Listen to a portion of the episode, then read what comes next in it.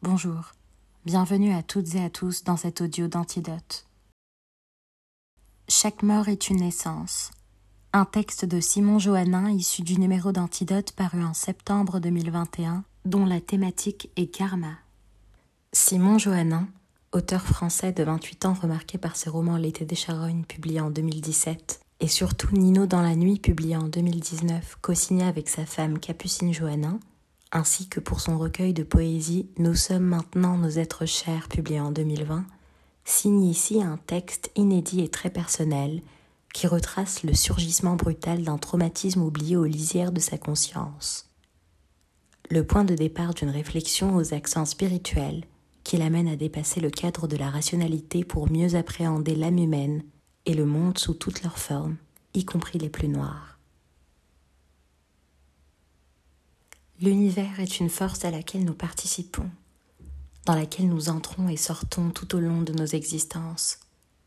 Si dans le grand récit de l'humanité les âmes passent d'une incarnation à l'autre, d'un corps à l'autre dans le but de grandir, d'accomplir leur mission et de faire progresser l'extension de quelque chose qui nous dépasse, d'inconcevable car d'une vérité trop puissante pour nous, nous sommes, à notre échelle, les agents d'un destin qui nous est propre et dans lequel Bien que de grands traits soient dessinés par l'influence des étoiles, de l'héritage et des voies tracées par les possibles futurs, nous pouvons agir, ou non, en fonction de ce que la vie place comme signe sur notre route ou, pour le dire d'une manière plus commune, nous pouvons agir en fonction de nos intuitions.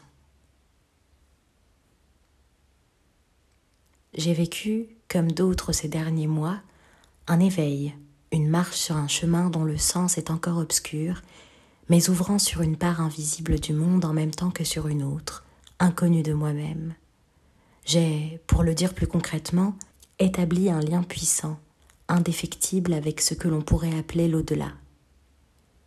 Je décrirais l'au-delà comme cette part des rêves qui n'en sont pas, où le monde que l'on visite est la partie sombre d'une autre, où les dangers existent, d'où l'on revient chargé de quelque chose, parfois blessé dans son corps, dans l'esprit ou dans les deux. Si ce lien existe depuis l'enfance, puisque quelque chose de là-bas, dont la puissance et l'énergie depuis nos yeux d'humains pourraient être décrites comme éminemment maléfiques, est venu une nuit me marquer une formule, et que j'ai au cours de ma vie croisé les regards habités de personnes inconnues se présentant avec des informations, des secrets que je comprenais qui activaient en moi des actions déterminantes pour la suite de ma vie. Ce n'est que depuis quelque temps, en réalité depuis le printemps 2019, que mon corps et mon esprit, d'un même mouvement, se sont mis à sentir cette autre part du monde, pour une raison qui, à ce jour, ne m'est pas encore complètement donnée.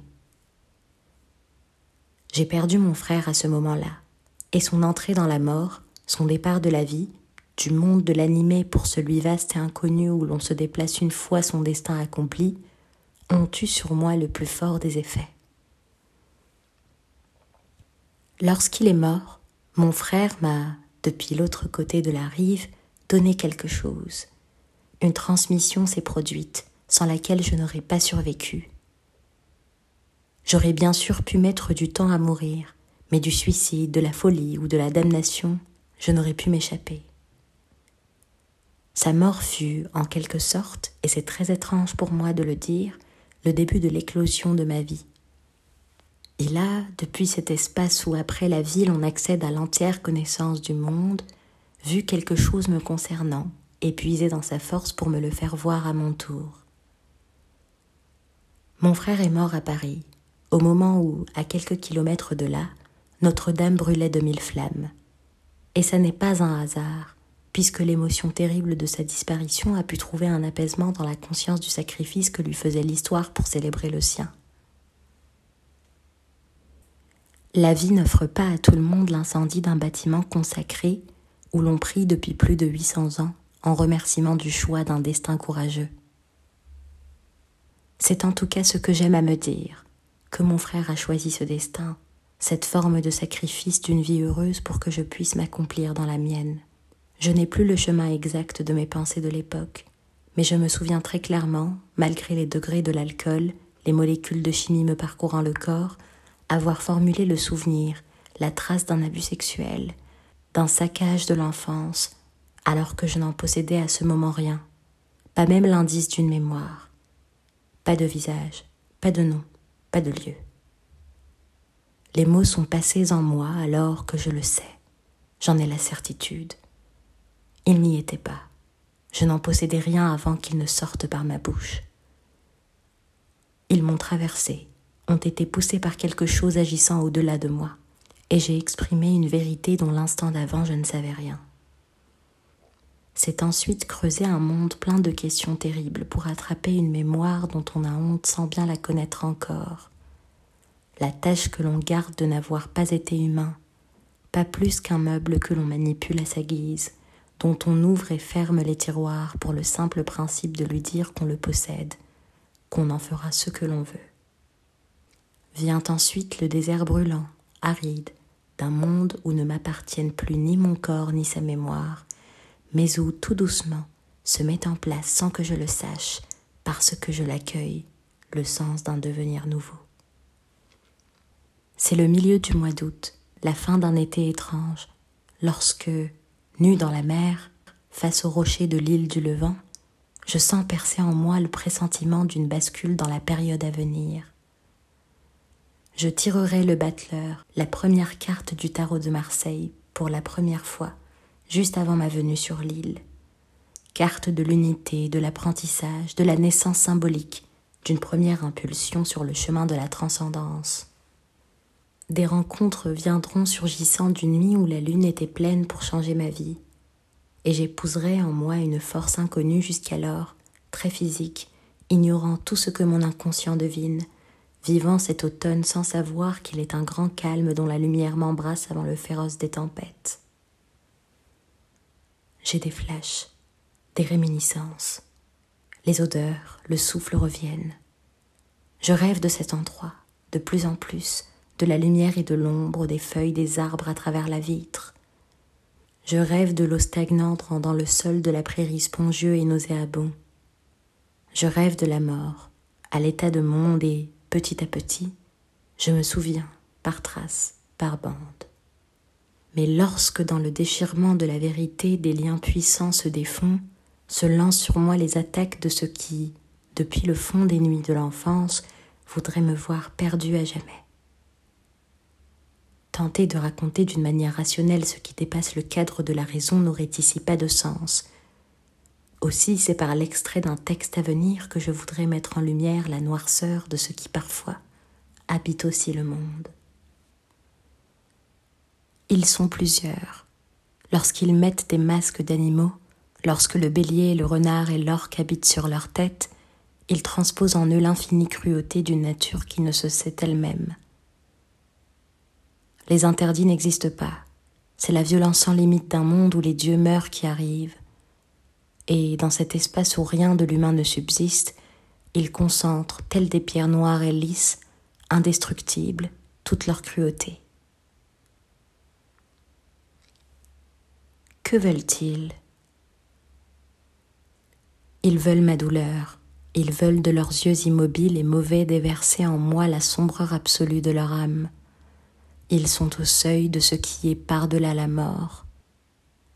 Et par-delà la mort commence ce qu'on ne peut concevoir. As-tu mal? Oui, je sens la force de leurs doigts entrer dans mon corps, et la douleur est si forte elle n'a d'égal que leur jouissance, mais il n'y a pas que ça. Ils ne sont pas seuls. Que veux-tu dire? Ils ne sont que les agents d'un mal plus profond encore, une conscience maléfique si puissante que rien ne peut lui survivre. Elle me veut, elle me suit. A-t-elle un nom, une forme? J'ignore son nom, mais je sais son cri. Il a percé mes nuits, il a percé mon corps des aiguilles de la torture et de l'effroi. Il parle une langue de terreur, il parle au-delà de la mort, depuis un espace où la mort même se refuse à aller. Il est fort comme la tempête et vicieux comme l'âge qui s'empare du corps et le corrompt jusqu'à l'affaisser au plus bas de lui-même. Il prend les formes qu'il faut prendre pour atteindre ce qu'il cherche à atteindre. Il est si puissamment mauvais que même l'air qu'il déplace autour de lui semble vicieux. Il grouille de ce qui grouille dans la terre, et son essence est celle d'un magma de gaz nauséabond. La première fois qu'il s'est montré, j'ai senti son plaisir si fort de me voir effrayée à l'annonce de sa présence. Il est venu à moi et m'a marqué de son cri d'avant les âges, pour éventrer mon âme et y glisser le germe de sa noirceur. Il n'est pas le diable, et sa puissance dépasse de loin celle de tous les démons. Il est l'essence d'une terre où trop de sang a coulé, trop de peur, trop de déchirement, trop de ce qui fut anéanti sans l'être par le mouvement de la vie elle-même. Il s'est nourri des détresses et des carcasses que l'on a jetées si longtemps les unes sur les autres. Peut-être un jour l'ai-je déterré, peut-être revient-il du plus profond passé de cette forêt où s'est brisée l'enfance. Je ne sais ce qu'il est exactement, et si d'autres le perçoivent, mais je sais ce qu'il cherche. Il cherche la blessure, il cherche la folie, il cherche la perte et le tourbillon de cendres abîmant les âmes dont il se délecte. Il jouit de la souffrance, il n'est que mal, il n'est rien d'autre, on ne peut l'inverser. Il te poursuit Oui, depuis si longtemps que je sens parfois sa présence derrière moi, sans plus y faire attention. Avant, la terreur était si terrible que la folie faisait grimper ses os épaisses le long de mes chevilles. Maintenant, j'ai compris quelque chose. Qu'as-tu compris? Que s'il me cherche tant, c'est que je porte en moi une menace, et être menacé l'effraie. Il ne m'a pas eu dans l'enfance, il ne m'a pas eu dans le chaos du corps qui s'éveille, il n'a pour effet que quelques aberrations. Sa cruauté lui a caché sa malice, et à chacun de ses coups ce sont d'autres armes qu'il me donne. Je suis à moi seul toutes les lames que les forges de la magie fabriquent. Plus il me frappe et moins il peut m'atteindre. Mais deux choses naissent de cette lutte où il m'enferme, même lorsque je lui tourne le dos. Quelles sont ces choses? La première est la fatigue. Il place tant de noirceur autour de moi qu'il est difficile de la garder à distance. Ainsi mon regard parfois ne la perce pas assez et ces nuées tournent alors au plus près de mes yeux, peuvent s'abattre tant de tristesse que l'idée de la mort s'installe, et dans cette plaie béante qu'il fait surgir au creux de ma tête, il me chuchote que je n'ai plus qu'à me tuer. Mais même au plus noir de sa nuit, je tire une force, puisque depuis l'enfance ma raison de vivre est le défi de ne jamais le contenter. Il ne peut pas gagner, c'est impossible. Il est si sombre, il veut tant ma perte qu'il a par son désir rendu ma volonté plus féroce que l'orage. Ainsi il ne peut m'atteindre. Et si lui ne le peut pas, c'est que rien ne le peut. Voilà donc pourquoi tu es si fort, si détaché, que ton regard embrasse si largement le monde, que ton sourire peut naître au milieu des plus vives douleurs que tu cueilles délicatement, comme l'on cueillerait des fruits trop fragiles. Maintenant dis-moi, quelle est la deuxième chose? La deuxième chose est le cœur véritable de sa malédiction, car il y a des conséquences à cette force. Elle irradie autour de moi et brûle jusqu'à la peau de ceux que j'aime. J'ai concentré tant de violence, on a projeté sur moi tant d'intentions de me détruire qu'elles rebondissent et se perdent sur ceux que j'aime autour. Si je sais faire le bien, si ma force appuyée dans l'amour peut faire naître autant de jardins qu'il y a de place sur terre, je porte aussi tout cet acharnement que l'on a déposé en moi et qui ne m'atteint pas. Résonnant sur les parois de mon cœur, il perd de sa force mais finit de mourir accroché à ceux qui m'entourent. Certains sont devenus fous. Ils sont doublés de maléfices au point que je ne peux les voir. Ils sont ces bouffons, car leur cœur a accueilli la noirceur comme on accueille un ami. Ils ont épousé ce mal, voulant dans leur amour habillant leur âme maintenant sombre me pousser vers la mort, la démence, la blessure, leur amour n'est devenu qu'une force de plus avec quoi ils m'attaquent, et j'étais triste de comprendre la faiblesse de ces cœurs qui se croyaient si forts, et qui maintenant sont perdus à jamais.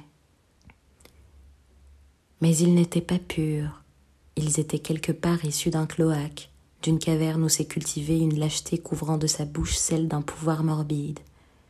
Ils n'ont jamais eu le courage de vivre par eux-mêmes. Voilà pourquoi ils furent prêts à tout pour m'atteindre, et survivent maintenant dans la haine de ce qu'ils pensent aimer. Et puis il y a les purs. Les purs, qui sont-ils?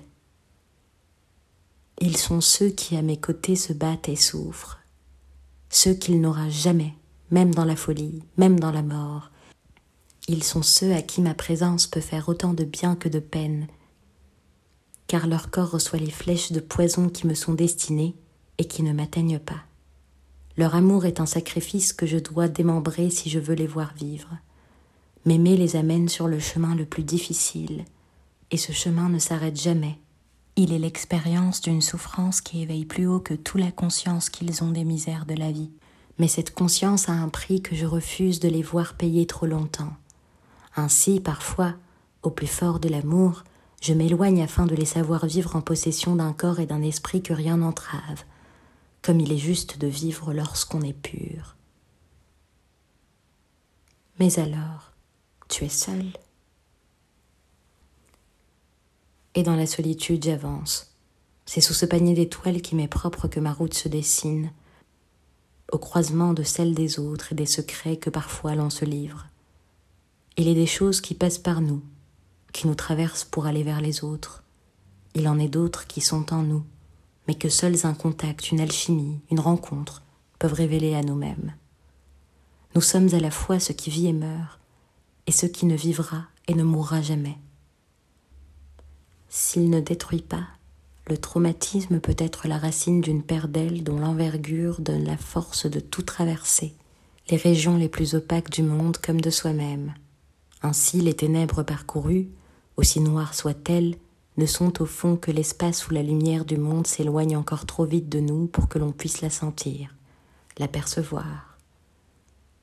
C'est que le chemin reste à faire, qu'il ne faut ni pleurer ni s'asseoir de misère, mais embrasser la bouche de ce que l'on ignore et qui nous effraie pour aspirer la peur et en faire le rayon qui nous guidera là où nous devons aller.